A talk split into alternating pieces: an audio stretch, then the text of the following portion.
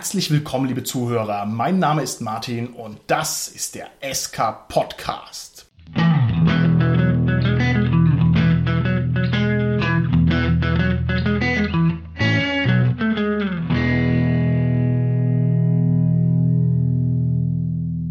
Mit mir heute im Studio sind meine lieben Gäste, der Gernot, der Carsten und der Holger. Hallo, hier ist der Gernot. Hallo, hier ist der Carsten. Ja, hallo, der Holger hier. Wir beschäftigen uns heute mit dem Thema Balancing. Und bevor wir dieses Thema richtig bei den Hörnern packen, möchte ich euch zunächst mal eine Frage stellen, und zwar folgende. Wie allgemein bekannt ist, ist das Leben ungerecht. Es ist einfach so. Ich würde gerne von euch wissen, nehmt ihr das gelassen hin oder ist es eigentlich ein Grund durchzudrehen und sich für alle Zeiten aufzuregen? Lieber Gernot, wie ist es bei dir? Ich denke, ich bin doch jemand, der gerne nörgelt. Aber im Inneren weiß ich, dass es nichts bringt. Ich nörgel mir einfach meine Probleme, mein nicht gebalancedes Leben von der Seele und dann ist aber auch wieder gut. Tatsächlicherweise kannst du einiges ja gar nicht ändern. Dir bleibt nicht viel übrig, als es einfach hinzunehmen. Okay, sehr weise. Wie schaut's aus bei dir, Carsten? Regt dich das auf, dass das Leben ungerecht ist oder erträgst du es duldsam wie der Gernot? Ja, ich sehe es ähnlich wie der Gernot. Ich würde es vielleicht ein bisschen weiter fassen. In der Hinsicht, dass ich sagen würde, die Kunst im Leben ist es einfach, sich in Gelassenheit zu üben, im Angesicht der vielen Ungerechtigkeit, die man halt mitbekommt, die man selbst erfährt, Okay. um einfach damit gut umgehen zu können. Alles klar, lieber Holger, wie schaut's aus bei dir? Also ich denke, man muss einfach irgendwie den Bereich finden, wo es noch am gerechtesten ist für einen selber. Die kleinste Einheit, sage ich jetzt mal so salopp. Und sich da halt quasi sein Leben irgendwie drum aufbauen. Das ist gut, das ist der Ingenieursansatz, das Optimieren. Sehr gut, Holger. So bin ich. Ich finde es schön, dass ihr da alle so gechillt rangeht. Ich denke, wenn es keine Gerechtigkeit gibt auf der Welt, dann gibt es überhaupt nichts. Ja, wenn man überhaupt sich was erwarten kann von seiner Existenz, dann ist es Gerechtigkeit in möglichst vielen Bereichen und es ist selbstverständlich ein Grund, permanent auf ein bisschen Dampf zu fahren, weil worüber soll man sich sonst aufregen und woran soll man sich sonst abarbeiten, wenn nicht an Ungerechtigkeit? Ich meine, jeder hat Probleme und die Probleme sind immer relativ und ich glaube, jeder von uns redet sich seine Probleme mal gerne von der Seele. Fakt ist aber, wir schimpfen relativ viel und sind nicht so oft dankbar für das, was wir haben. Und wir haben zumindest bei uns hier verdammt viel. Und das kann wohl jeder mal sich selber eingestehen. Ich finde, wir sind eine Gesellschaft, in der die Gerechtigkeit noch mit am höchsten steht. Wenn du dir andere Länder anschaust, Gerechtigkeit zwischen verschiedenen Ethnien oder Berufsgruppen oder sonst was, ich glaube, da sind wir relativ weit vorne dran. Okay, alles klar. Nochmal ganz konkret gefragt, wie schaut es denn aus bei euch? In welchen Bereichen des Lebens ist euch denn Gerechtigkeit ganz besonders wichtig? Also natürlich einmal im beruflichen Alltag. Wir alle sind ja beschäftigt. Fakt ist, man verbringt einen Großteil seines Lebens im Beruf. Also es ist schon sehr, sehr wichtig, Okay. meiner Meinung nach, dass es da geregelt zugeht, dass man da das Gefühl hat, man wird eben ernst genommen oder kriegt das gleiche wie andere oder sonst wie. Also, Also- einfach die Fairness. Gerechtigkeit im Beruf ist dir wichtig, alles klar. Wie schaut es aus bei dir, Carsten? Ja, ich würde auch sagen, Gerechtigkeit beim Verdienst, ja. Ist aber jetzt nicht ein alltägliches Problem für mich, auf das ich stoße, sondern wenn man sich jetzt Gehälter von Spitzenverdienern anschaut, ja, aber dann auch schaut, was dann wiederum sozial Schwache letztendlich verdienen, ja. Beziehungsweise wie die benachteiligt sind durch, was ich, Mehrwertsteuer, die alle eben nicht gleich trifft, ja, die vermeintlich gleich trifft, aber die die letztendlich viel mehr belastet als einen Gutverdienenden, ja. Okay. Das sind Sachen, wenn ich mir die anschaue, das finde ich sehr ungerecht. Okay, also finanzielle Gerechtigkeit, selbstverständlich. Auch eine relativ gut messbare Art von Gerechtigkeit. Finde ich interessant. Holger, was ist dir wichtig? Also ich würde es ein bisschen weiter fassen als der Carsten und das als soziale Gerechtigkeit bezeichnen. Also das nicht nur finanziell, sondern generell so von der Anerkennung, dass da die Menschen gleich behandelt werden. Okay, finde ich auch sehr schön. Mir ist es persönlich wichtig, dass die Abläufe im Staat, dass die gerecht ablaufen, dass also nichts gemauschelt wird, dass es keine Seilschaften gibt, dass es keine Eliten gibt und dass es sozusagen ja keine Tricks da gibt, sondern dass ich mich darauf verlassen kann. Da laufen die Sachen ja halt gerecht ab und dass da nicht getrickst wird. Das wäre schön, ja. Dass es also keine Lobbyisten mehr gibt. Keine Ahnung. okay, wir reden deshalb über Gerechtigkeit, weil Gerechtigkeit natürlich der inhärente Wert ist, der dem Balancing zugrunde liegt. Und da müssen wir vielleicht auch zu Beginn unserer Folge erst nochmal zwei, dreimal definitorisch hinklopfen.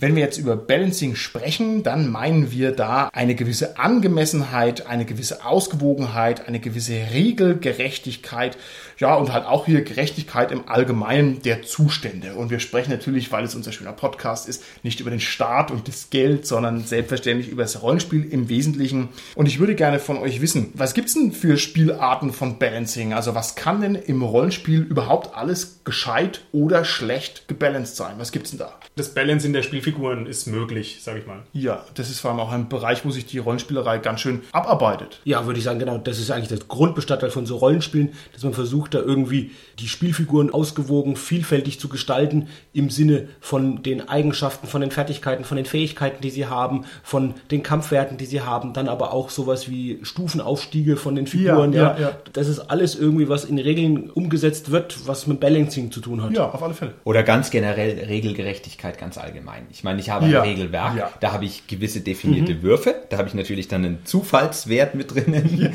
der ist niemals gerecht, aber egal. Aber die Regeln an sich als Gerüst, als Skelett des Ganzen, die müssen natürlich ausgewogen und durchdacht sein. Ja, die müssen vor allem auch gebalanced sein. Untereinander dürfte es keine Ausrutscher und Ausbrecher geben. Das ist richtig. Ich finde, gerade der Zufall ist doch gerecht. Puh. Aber da ist genau ja die Frage, wie weit will ich Zufall im Regelsystem zulassen? Stichwort zum Beispiel brennende Würfel. Wenn ich sowas wie brennende Würfel einführe, das heißt also jetzt bei dem höchsten Würfelwurf, bei einem sechsseitigen Würfel, bei einer sechs würfel ich nochmal neu, ja? Ja. Kommt was ganz anderes zustande, als wenn ich halt einfach sage, ja, eins bis sechs und mehr gibt's halt einfach nicht. Ja? Ja. Auch wieder eine Frage vom Regeldesign her in Bezug auf den Zufall eben, ja, inwiefern ich dem Raum gebe. Okay. Aber gerade das ist ja ein berechenbares Problem. Da kann man ja mit der Statistik rangehen. Theoretisch. Theoretisch.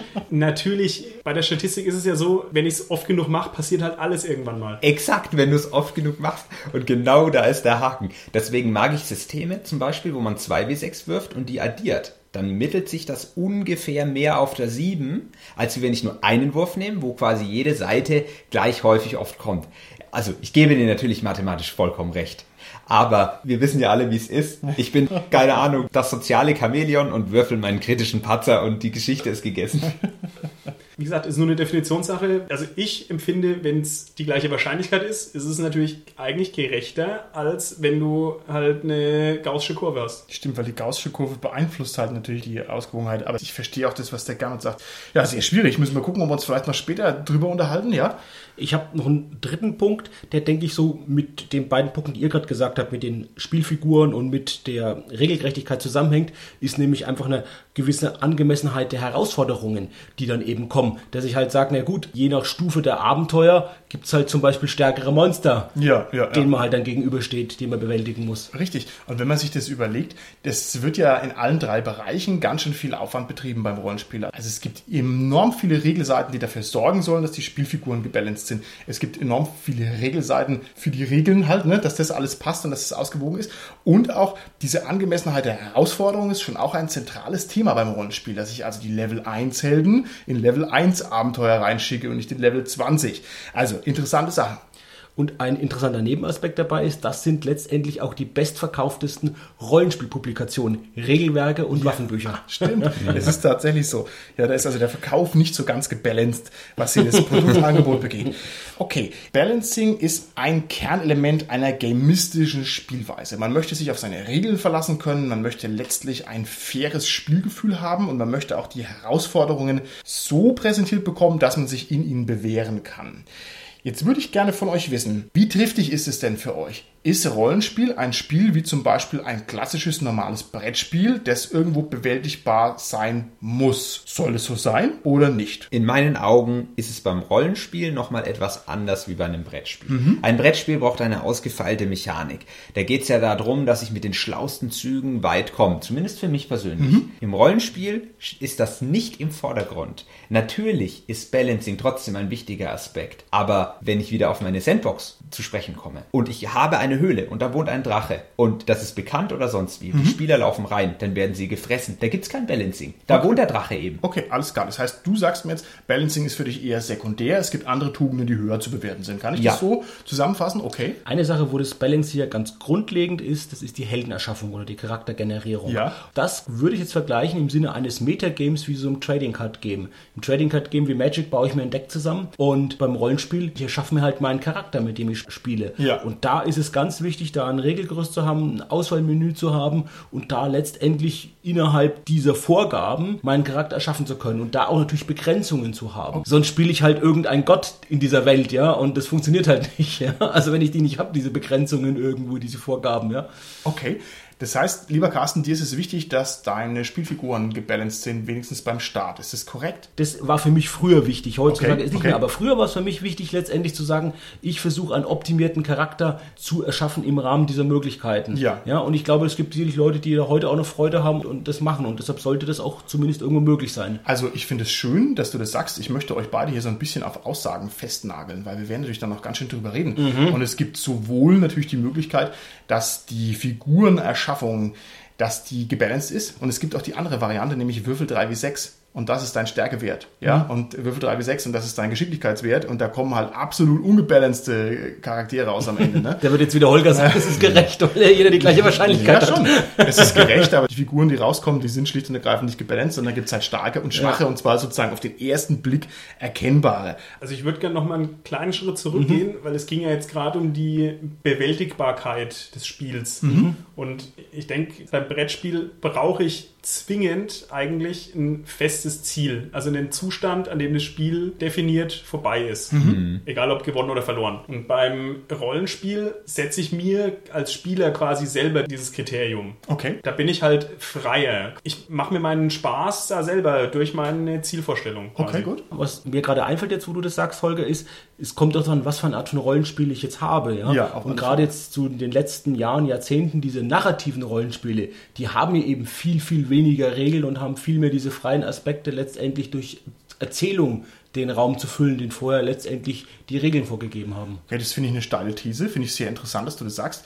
Ich glaube nämlich, dass es keine so klare Linie gibt. Ich glaube sehr wohl, dass die Erzählrollenspiele zugelegt haben, dass die aber auch feiner reguliert worden sind, dass also gerade die Erzählrollenspiele wieder versucht haben, Regeln einzuführen, um das zu balancen. Ja, also dass also trotz der vorhandenen Freiheit da wieder neue Regeln drin sind.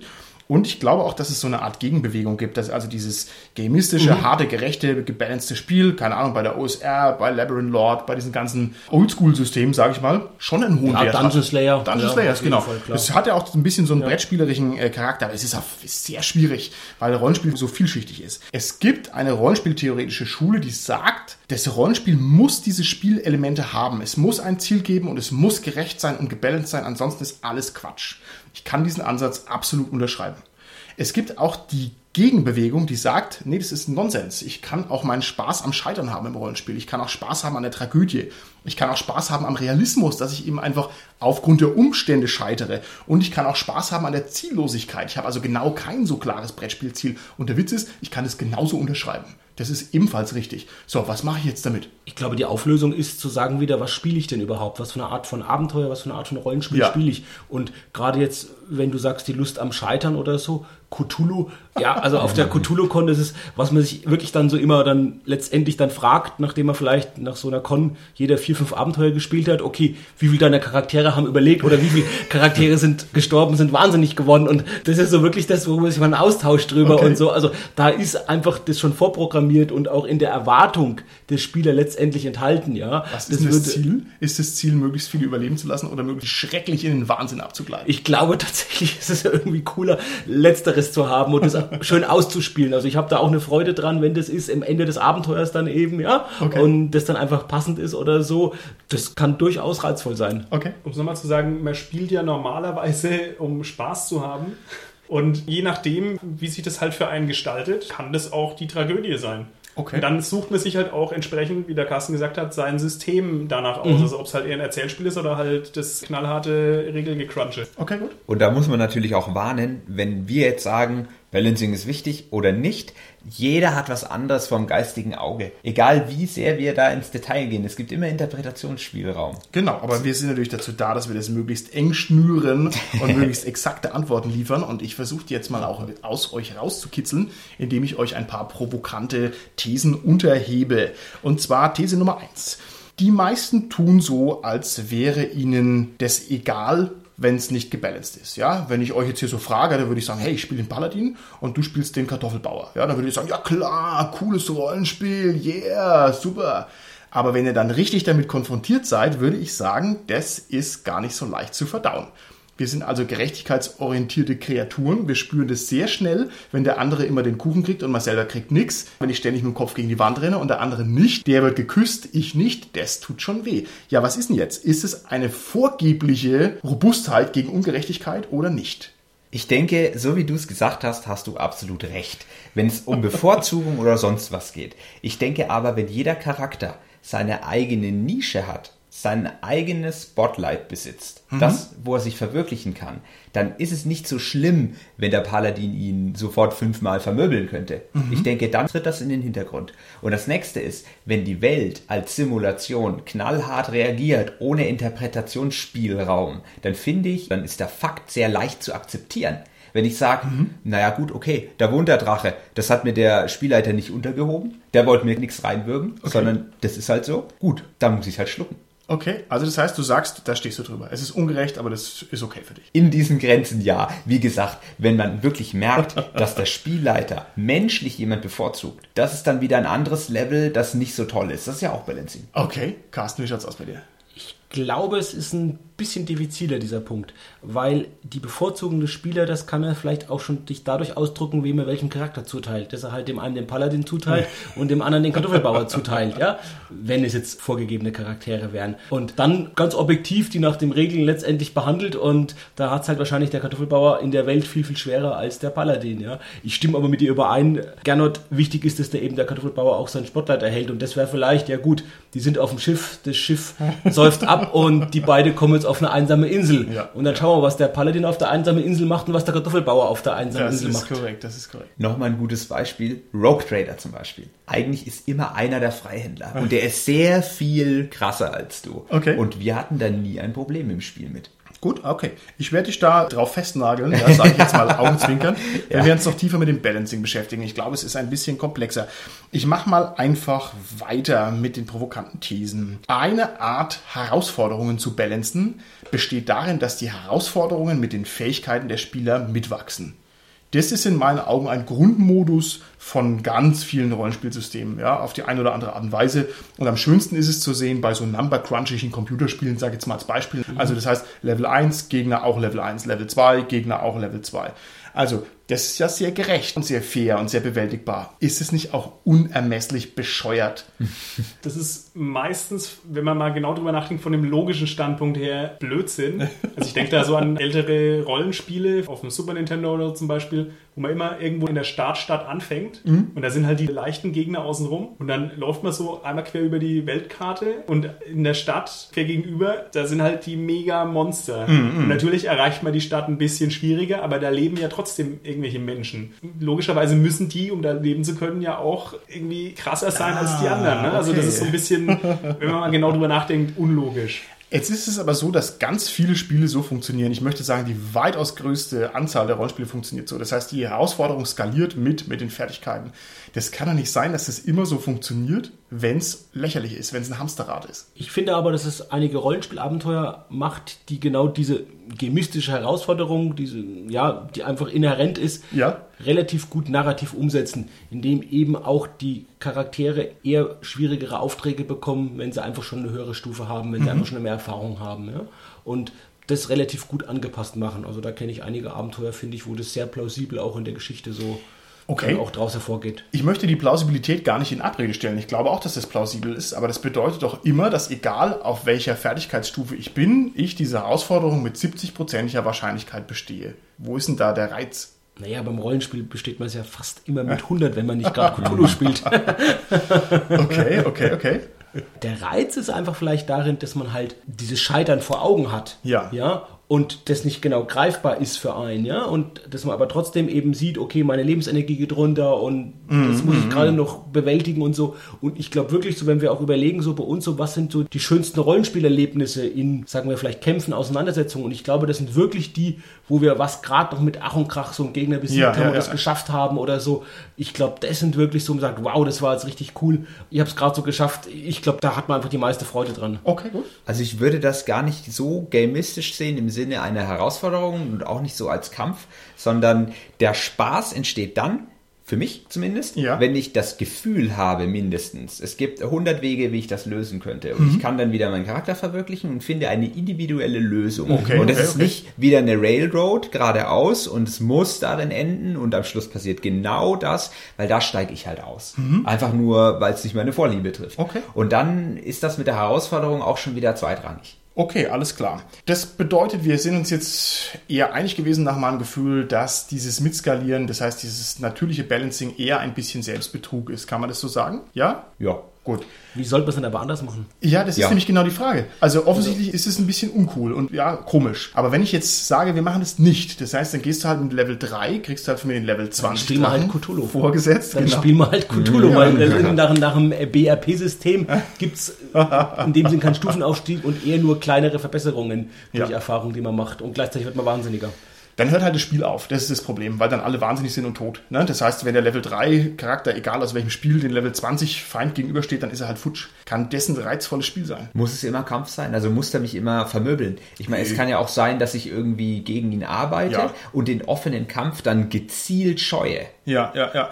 Ich verstehe, was du meinst. Dafür gibt es auch dann bei Cthulhu die Verfolgungsjagdregeln. Auf Dass man auch mal weglaufen kann. Genau. Ich habe gerade wirklich überlegt, wie es bei Cthulhu ist. Es gibt ja auch Kampagnen, wo man mit einem Charakter eigentlich eine Kampagne spielt. Und eine Lösung, die in mindestens einer Kampagne vorgeschlagen ist, ist dann einfach, dass natürlich die Spieler nicht nur einen Charakter mitführen, sondern auch einen Zweit- Ja. und Drittcharakter. So. Ja, und damit mit dem Zweit- und Drittcharakter genau das umgehen. Ja, also Und das finde ich eine ganz hervorragende Lösung. Das klingt banal, aber aus meiner Rollenspielpraxis ist es ein Kaninchen aus dem Zauberhut, der sehr gut funktioniert, dass man eine zweite Figur mit dabei hat, sodass die Herausforderung glaubwürdig ist und dass man auch mal einen Helden verheizen kann und hat diese ganzen Sekundärprobleme nicht. Das spielt auch dem Spielleiter in die Karten, weil normalerweise ist das Agreement ja, okay, wenn die Herausforderung einen umbringt, dann ist das halt so. Das ist das Agreement. Und ich gebe dir völlig recht, oftmals gibt es dann sehr enttäuschte Menschen und vielleicht sinkt das sogar die Hemmschwelle. Das finde ich ja persönlich klasse. Vielleicht muss man auch den Spielern einfach die Möglichkeit lassen, die Herausforderung selber zu wählen. Dann müssen halt die Ganz Spieler genau. sich überlegen, wenn sie jetzt Level 4 sind, machen sie Level 3 Gegner, Level 4 Gegner, Level 5. Das klingt jetzt immer so, als würde ich über das Kämpfen reden. Das ist natürlich abstrakt gemeint, ne? Also eine Äquivalent einer solchen Herausforderung. Ich habe gerade auch einen Gedanken, der geht genau in dieselbe Richtung, dass man den niedrigstufigen Charakteren schon mal die große Herausforderung präsentiert am Anfang, wo die sagen, wir können es doch nicht bewältigen, wir müssen vielleicht erstmal so ein bisschen geht es jetzt in die Computerspielrichtung andere Sachen machen und dann irgendwann bereit sind, durch die Erfahrung, die sie gemacht haben, auch diese große Herausforderung, den großen Gegner letztendlich dann irgendwann anzugehen. Das ist was anderes, als wenn letztendlich immer nur quasi Gegner und Herausforderungen kommen, die halt genau bewältigbar Ja, sind. ja, ja. Als wenn ich schon am Anfang das mal hab, was ich, ich erlebe auch vielleicht am Anfang eine schöne Niederlage und habe einen Grund, dass ich ja, da auf Rache sinne irgendwo Okay. und kann es aber noch nicht machen einfach und brauche erstmal Anhänger und muss da langsam drauf hinarbeiten, Okay. über mehrere Abenteuer vielleicht, bis ich irgendwann mal drauf zurückkommen kann. Okay, cool. Lieber Carsten, das nennt man Sandbox. Nein, also es hat natürlich einen wahren Kern, ne? Also Ist es nicht gerade eine glatte Dramaturgie, ja? The Hero's Journey? Ich kriege erst einen auf die Mütze, das Gegenteil von Sandbox. Nein, ach, ich weiß es nicht. Nein, nein, aber wenn du wirklich selber heraussuchen kannst, wo renne ich hin und dein persönliches Ziel deines Ja, okay, Charakters, ja, den ja. entwickelst du während des Spiels und sagst, ah, den kann ich jetzt nicht angehen, sonst sterbe ich, weil der da ist, ich mache anderes Zeug. Und der Spielleiter bedient das und schiebt dich dann nicht rein und so, nö, ich habe jetzt dieses Buch vorbereitet, du spielst das jetzt, batsch. Dann hast du wirklich diese Gestaltungsfreiheit, die Richtung Sandbox geht, meiner Meinung nach. Über dieses theoretische Konstrukt, das du jetzt als Sandbox bezeichnet, haben wir dich auch mal eine Folge schon drüber gemacht. Da haben wir auch schon mal eine Folge gemacht. Ja? Oh ja. Sehr schön, sehr schön. Hey, coole Eigenwerbung.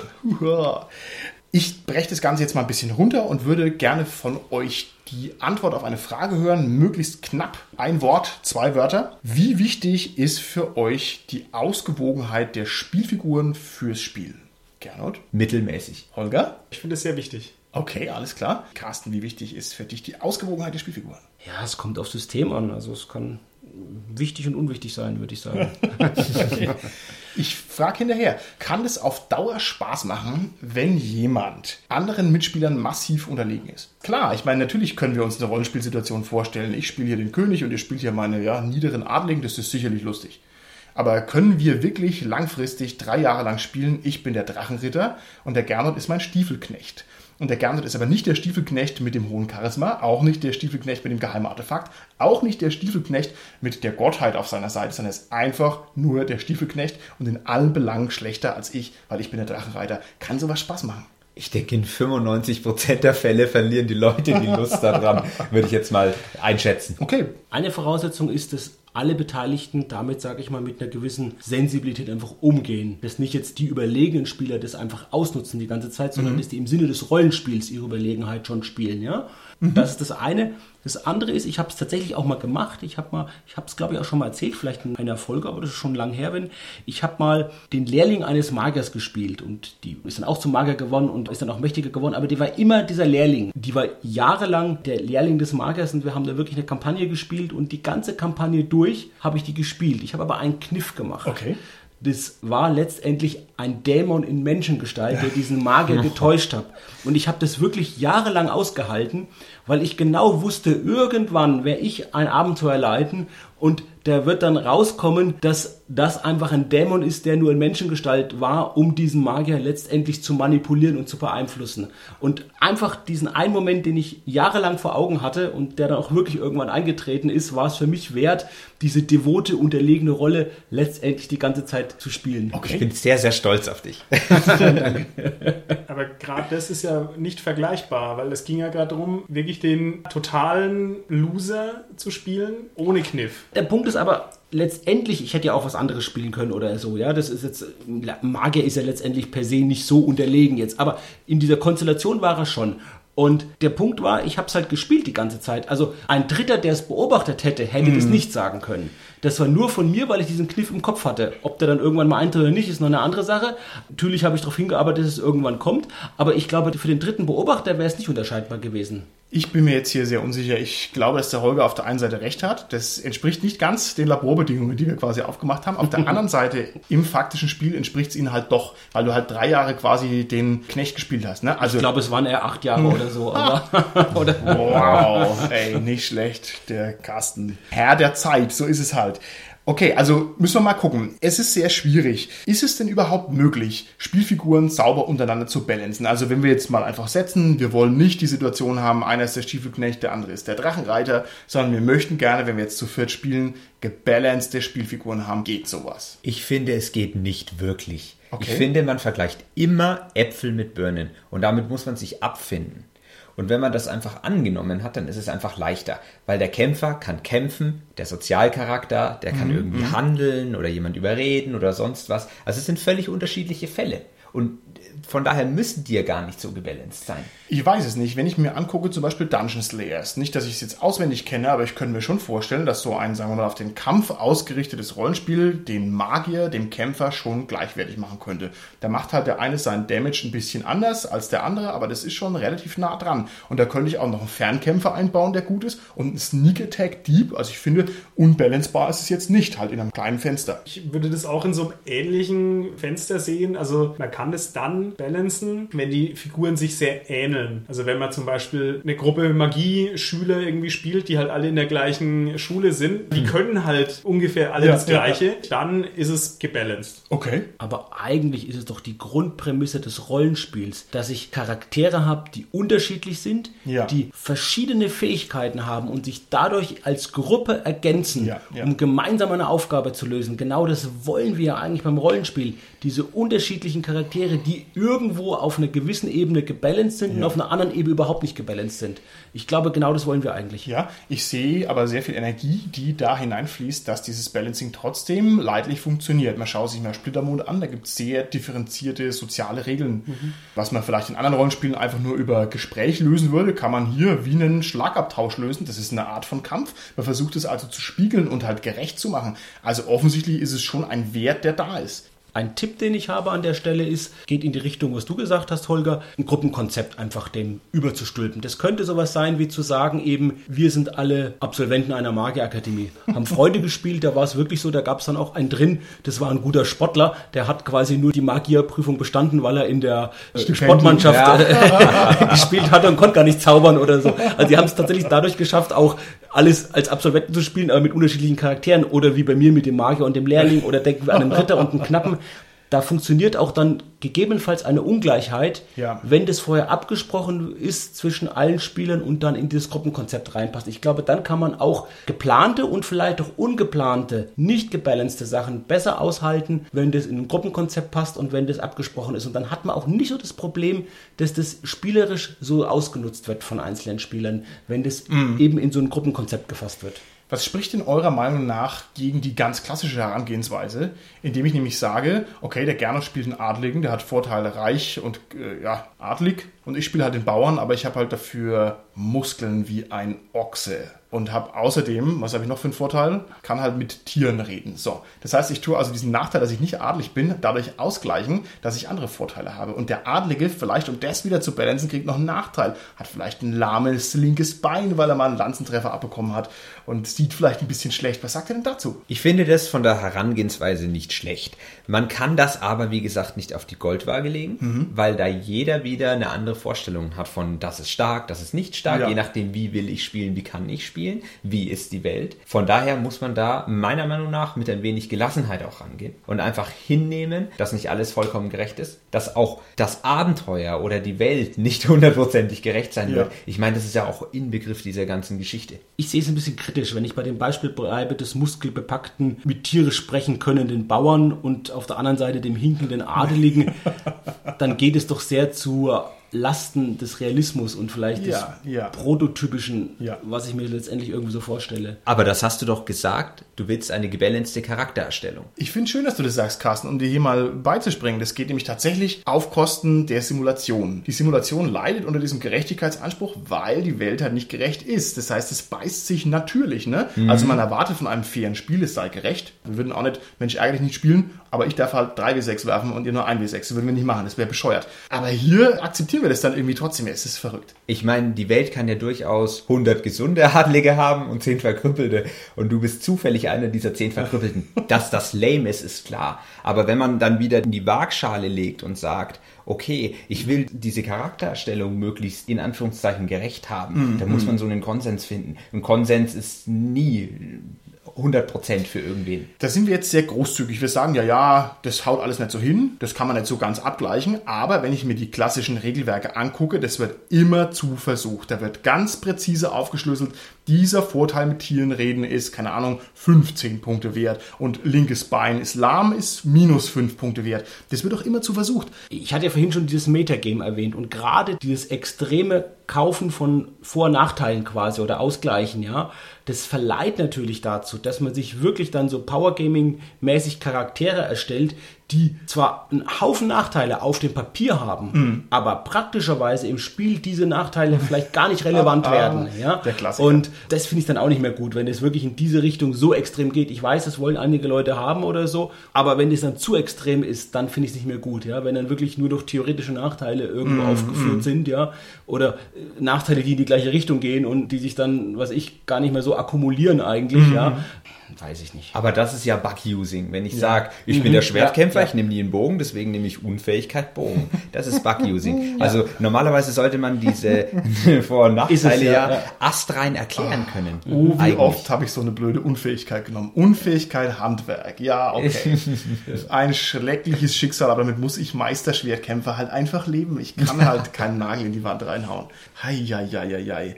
Ich finde es seltsam.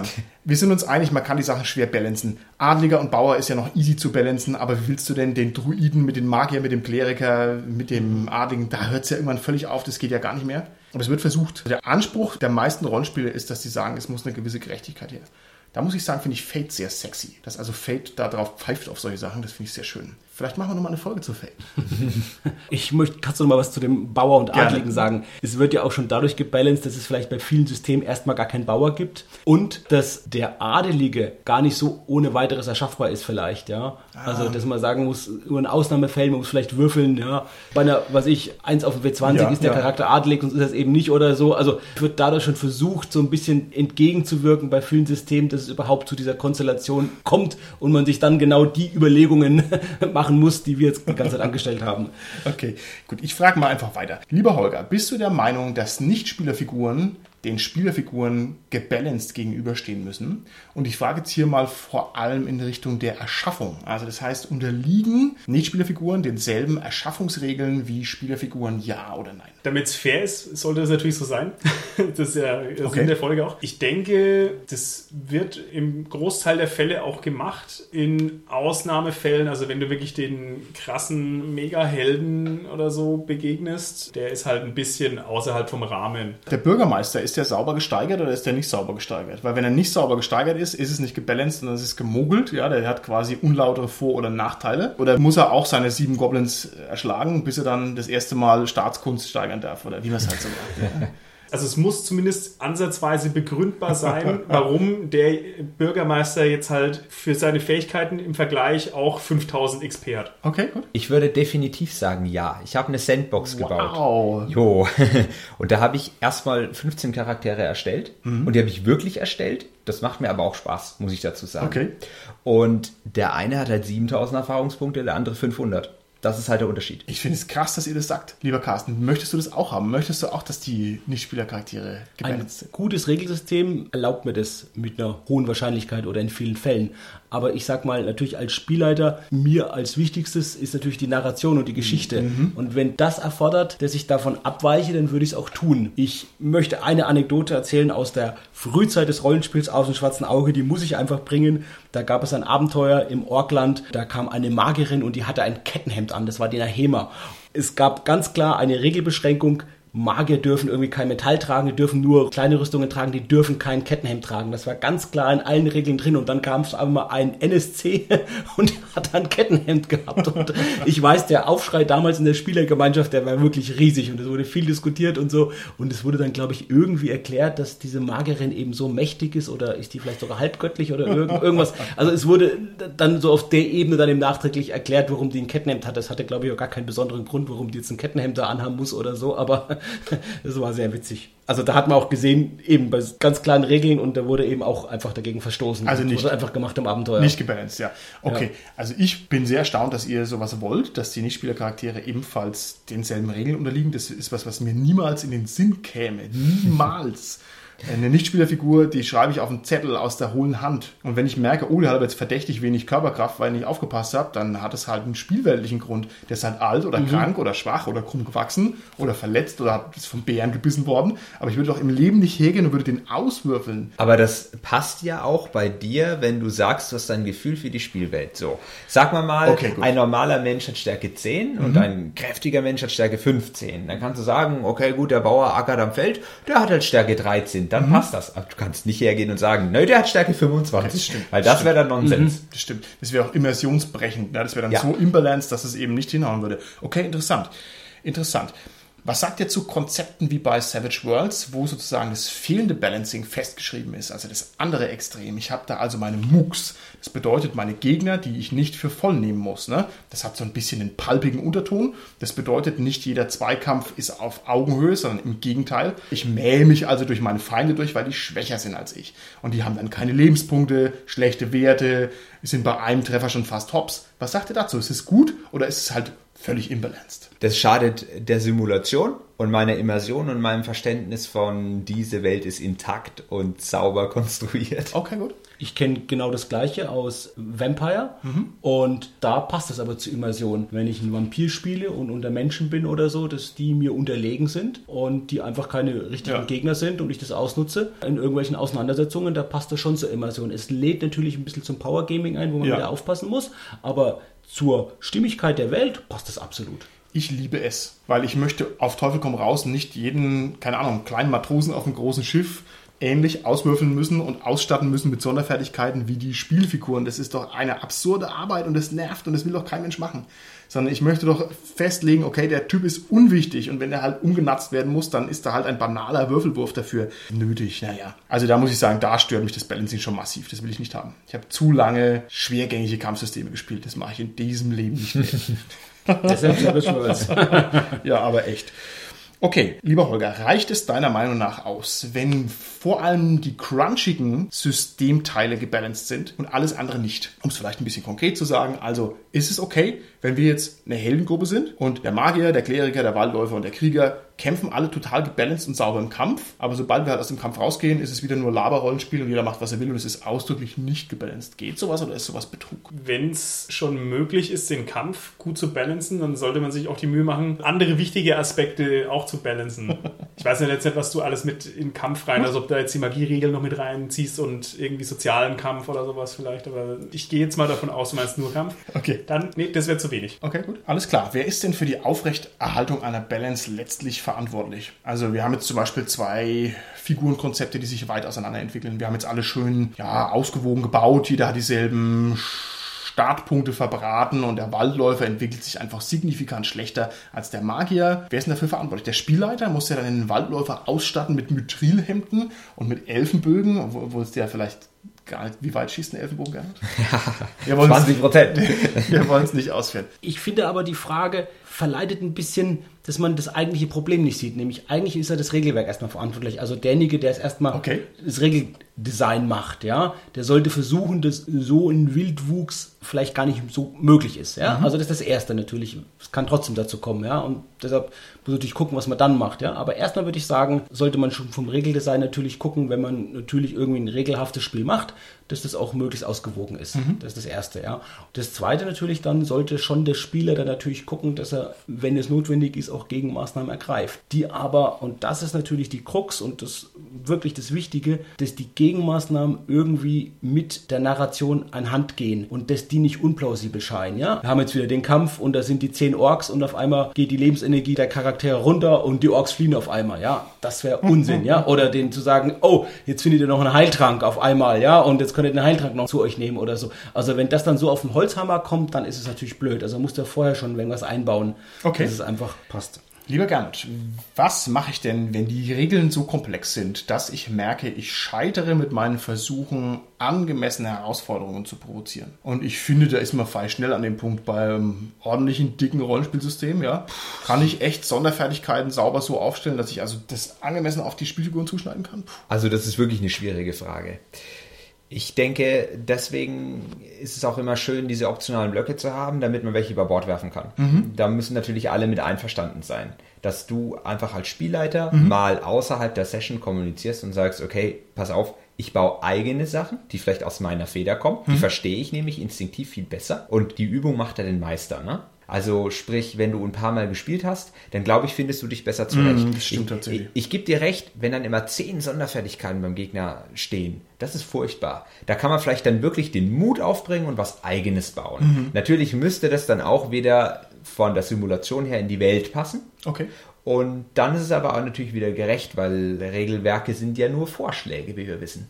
Okay, lieber Carsten, wie schaut's aus? Was hältst du von dem Vorschlag, dass man eigentlich sauber gebalancete Herausforderungen verschleiert? Das bedeutet, du als kompetenter Spielleiter weißt, du hast jetzt der Spielfigurengruppe Gegner vorgesetzt, die die zum Beispiel besiegen, umgehen, austricksen können. Ist es sinnvoll, das denen gar nicht so klar zu machen? Also denen zu sagen, wow, was hier im Höllenwald auf euch lauert, das könnt ihr nicht ermessen? Also ich finde absolut ja. Weil das trägt ja zur Geschichte bei und zur Spannung bei. Ja? Und es ist vielleicht auch plausibel, weil die Charaktere wissen ja nicht immer, wie gut sind die Gegner. Ja? Also das ist ja auch so eine Trennung zwischen Spieler und Charakterwissen. Als Spieler weiß ich vielleicht, wie die Werte eines typischen Orks sind oder so, aber als Charakter weiß ich das sicher nicht, nicht in dem Maße. Widerspricht es nicht dem Sandbox-Ansatz, dass sich die Spieler ihre Herausforderung selber wählen, wenn du sozusagen das Balancing der Herausforderung verschleierst? Wenn du sagst, ja, Höllenwald und Mäuseschlucht, beides unermesslich gefährliche Gegenden und die müssen halt sich irgendwie entscheiden, aber können es nicht, weil sie kein Kriterium haben, weil es kompetent verschleiert ist. Nicht zwingend, weil der Spieler kann nicht wirklich in die Werte reingucken und die Spielfigur in der Welt kann es nicht immer richtig einschätzen. Von daher gibt es einen gewissen Spielraum meiner Meinung nach. Zum Beispiel, wenn ein Dorf bedroht wird von einer riesigen Tiermenschhorde, dann kann ich an einer Hand abzählen, da gehe ich nicht rein, sonst werde ich gefressen. Aber wenn es heißt, eine Räuberbande und die konnte schon mal in die Flucht geschlagen werden, weil fünf wütende Bauern mit Fackeln rumgewedelt haben, na, dann habe ich wieder so diesen Eindruck, naja, und damit habe ich ja Anhaltspunkte, die durchaus legitim sind. Also Scouting muss möglich sein. Ja, ja. Vor allen Dingen, wenn die Spieler sich bemühen, Sachen rauszufinden, investigativ vorgehen, die Welt erkunden, dann sollte man die nicht am langen Arm verhungern lassen, sondern man sollte die freiwillige Aktion der Spieler auch in Anführungszeichen, in, also großen Anführungszeichen, belohnen. Wenn sie narrativ betrachtet auf Granit beißen müssen, weil die Situation das erfordert, dann haben sie in diesem Fall wieder Pech. Aber ansonsten finde ich es immer ganz gut, wenn die Spieler da selber sich rantasten. Okay. Ich habe da gerade auch noch einen Tipp, wenn es darum geht, Helden- und Charakterwissen zu trennen. Es ist ja nicht immer so einfach. Man kann ja einfach was nicht nicht wissen. Das geht einfach nicht. Mhm. Und da würde ich einfach als Spieler das so machen, oder mache ich auch so, dass ich Ausnahmen generiere, dass eben auch mal ein sehr, sehr starker Ork kommt, ein unerwartet starker Ork und ein unerwartet schwacher Drache auf der anderen Seite auch mal als Begegnung dabei ist. Mhm. Und da ist es eben schön, wenn mir wieder das Regelwerk genau die Möglichkeiten zulässt, das zu generieren. Wenn es mir das Regelwerk aber nicht zulässt, dann würde ich eben als Spieler, der mich dann auch drüber hinwegsetzen, gegebenenfalls. Okay, wunderbar. Ich habe letztens gesehen bei einer Umfrage bei Nandurion, dass etwa die Hälfte der Leser von Nandurion weiterhin noch mit DSA 4 beschäftigt ist, während die etwas geringere Hälfte, glaube ich, war es, schon zu DSA 5 rübergewechselt ist. Das heißt, es ist vielleicht legitim, wenn wir uns heute nochmal auf DSA 4 konzentrieren mit den kleinen Fragen, die jetzt noch hinterherkommen. Wenn wir uns DSA 4 anschauen, lieber Carsten, ist es ein System, das gebalanced sein will oder nicht? Also ich glaube, gebalanced sein will es auf jeden, jeden Fall. Okay. DSA 4 hat ja wirklich auch die Neuerung gemacht, dass es erstmal ein Buch nur zur Charaktererstellung herausgebracht hat, wo wirklich erstmal nur ein Buch ist, das systematisch nur zur Charaktererschaffung da ist. Ich glaube, das gab es vorher noch nicht im mhm. schwarzen Auge so. Okay. Da hat man anders schon verfolgt. Und alle anderen Regelbücher, die kamen quasi, haben ja immer darauf aufgebaut. Mhm. Erweiterungen und immer letztendlich Bezug nehmend auf dieses Grundbuch, was aber zur Charaktererschaffung aller Charaktere erstmal konzipiert war. Mhm. Also ich denke das auch. Ich denke, DSA 4 möchte gerne balanciert sein oder wollte es gerne, aber wir sind uns wahrscheinlich einig, dass das überhaupt nicht funktioniert hat. Und jetzt würde ich das gerne mal wissen, lieber Carsten, woran liegt denn das? Wir haben doch wirklich ausreichend viele Regelseiten da, in die man sich verlieren kann, wenn man das möchte. Wie kann das sein, dass also ein System seine Zielstellung, die ja einen anlacht, so massiv verfehlt? Was ist denn da schiefgelaufen? Ich kann dir jetzt nur von meiner Erfahrung berichten. Und da ist es einfach so, dass ich es nicht verstanden habe, muss ich sagen. Bei ja. DSA 4 genau letztendlich zu verstehen, jetzt kaufe ich mir den Vorteil, den Nachteil, was bringt es mir genau? Also das letztendlich so zu durchschauen, mhm. die, diese Komplexität handelbar zu erfassen, das war sehr schwierig für mich. Deshalb muss man auch sagen, bei DSA 4 Heldenerschaffung, ich glaube, die meisten Leute machen das eben mit einem Computerprogramm, das irgendein Fan mal letztendlich programmiert hat, ja, mit dem man es dann relativ gut erschaffen kann, ja. Aber händisch Helden zu erschaffen, also ich habe da sehr schnell einen großen Bogen drum gemacht. Wiewohl ich kenne viele Leute, die das gerne machen, mhm. die das auch ein bisschen Stimmt. so als kleine Ehrensache verstehen, dass die, die das auch händisch gemacht ja. haben. Ne? Ich selbst habe mir das auch immer zusammengekriegt, aber vor allem, weil ich halt keine Zeit habe. Aber ich weiß auch nicht. Also Gernot, ich kenne das von dir. Ich weiß, du hast hier immer zum Beispiel sehr kompetente Rittersleute erschaffen, die hatten dann echt was drauf. Das heißt, du hast es offensichtlich verstanden und auch genutzt. Ich hatte mir eher narrative Vor- und Nachteile rausgepickt. Ich habe dann gedacht, hier, aha, Feenfreund, das ist lustig, das nimmst du ja, aber nicht, weil mir das irgendeinen Bonus gegeben hätte. Ja, wie war das für dich? Hat dich der Mangel an Balancing gestört oder nicht? Ich muss sagen, ich habe den Mangel an Balancing nicht so intensiv wahrgenommen wie ihr. Damals, als wir gespielt hatten, hatten wir uns geeinigt auf ein Slot-Prinzip, ja. dass jeder in der Gruppe einen Platz einnimmt. Und mir wurde quasi der Krieger zugeteilt, in Anführungszeichen. da fand ich den Ritter eine schöne Wahl. Und ja, mit der mächtigen Rüstung und dem Schwert und so weiter war das natürlich eine kompetente Person, also im Kampf. Mhm. Und ich habe dann natürlich mir als Scherz, habe ich einen Idioten draus gemacht. Also den Ritter alten Schlags, der ein bisschen doof ist, ein bisschen grob und vieles auch gar nicht so rafft. Und ich denke, damit kam dann in Anführungszeichen wieder ein Balancing rein. Weil wenn der Ritter auch noch schlau ist und konkret und allen sagt, was sie zu tun haben, dann wird es halt wieder eklig. Ne? Dann nimmt er doch wieder die Plätze von anderen Spielern ein. Ja, ja, ja. Okay, das fand ich sehr gut. Hat mir übrigens sehr gut gefallen, muss ich sagen. Ein schnuckeliger Ritter, ja.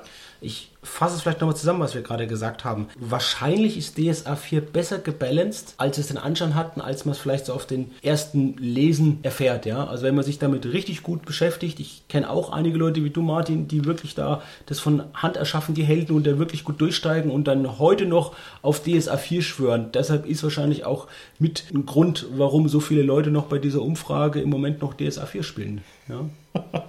okay, alles klar. Kann gut sein, kann gut sein. Wir werden sehen, wie sich es entwickelt. Ich bin ohnehin sehr gespannt, wie sich das entwickelt, wie viele Leute letztendlich rüberwechseln und wie viele nicht. Wir werden es sehen. Das kriegt man schon auf die eine oder andere Art und Weise mit. So, jetzt sind wir ungefähr am Ende unserer Folge. Wie schaut es denn jetzt aus? Sind wir jetzt ein gebalanceter Cast oder nicht? Also gut, ich fange jetzt einfach mal an. Ich gucke mal gerade mal jetzt, ja, den Gernot an. Also als Vorteil, ich denke, der ist sehr, sehr offensichtlich. Das ist wirklich mit der einzige deutsche Rollenspieler, der richtig Sandboxen kann. Auf jeden Fall. Wir alle anderen sind davon äh, überfordert. Oder einer der wenigen, sagen wir zumindest. Ja, einer der wirklich wenigen, der richtig Sandboxen kann.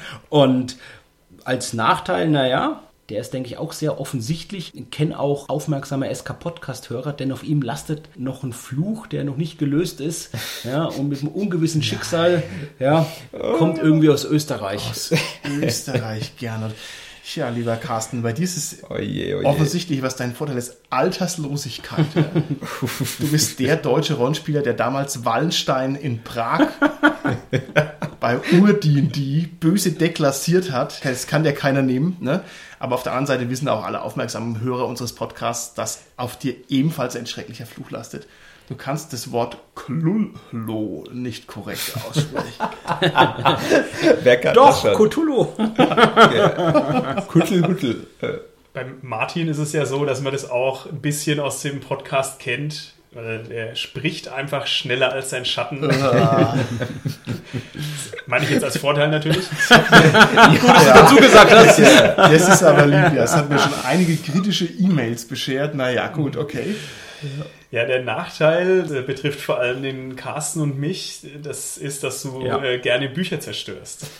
Ich Beim zerstöre es gar nicht gerne. Ich kann es nicht anders. Ah, Du hast dauerhaft den Zauber Hast auf dir wirken. Ich glaube, das ist der Grund für alles.